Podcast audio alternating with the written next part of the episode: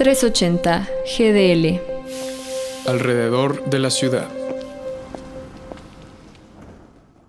La semana pasada, la banda adolescente de punk rock Linda Lindas, conformada por integrantes asiáticas y latinoamericanas que no superan los 16 años, tuvo un live performance desde la Biblioteca Pública de Los Ángeles, donde presentaron Racist Sexist Boy, canción que se viralizó en redes y obtuvo más de 400.000 reproducciones en YouTube. Como su nombre lo dice, la canción es una denuncia racista que se inspira en una desafortunada experiencia de Mila, quien a sus cortos 10 años fue rechazada por un compañero de su escuela en marzo del 2020 antes de entrar en confinamiento, ya que su padre le dijo que se alejara de las personas asiáticas ante la situación de la COVID-19. Desafortunadamente, la pandemia ha dejado ver que el racismo y las violencias no terminan con nada. Esta semana, el 25 de mayo, se cumplió un año de la muerte de George Floyd, un hombre negro que murió a causa de abuso racial por parte, qué raro, de la policía en Minneapolis, Minnesota. Pero ni la policía ni Estados Unidos son los únicos agentes que reproducen el racismo. El actor mexicano Tenoch Huerta, quien ha sido voz de esta situación en nuestro país, dice en el corto documental El racismo que México no quiere ver que es más fácil hablar de política, religión y fútbol en México que hablar de racismo. Lo triste es que el racismo es solo una de las múltiples violencias a las que estamos expuestos